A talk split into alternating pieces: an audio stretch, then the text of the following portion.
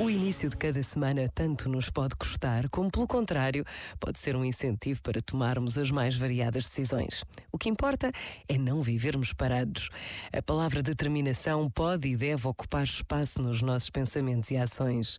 E por vezes basta a pausa de um minuto para nos decidirmos a fazer isto ou aquilo. E não estamos sós. Deus está conosco. Pensa nisto e boa noite.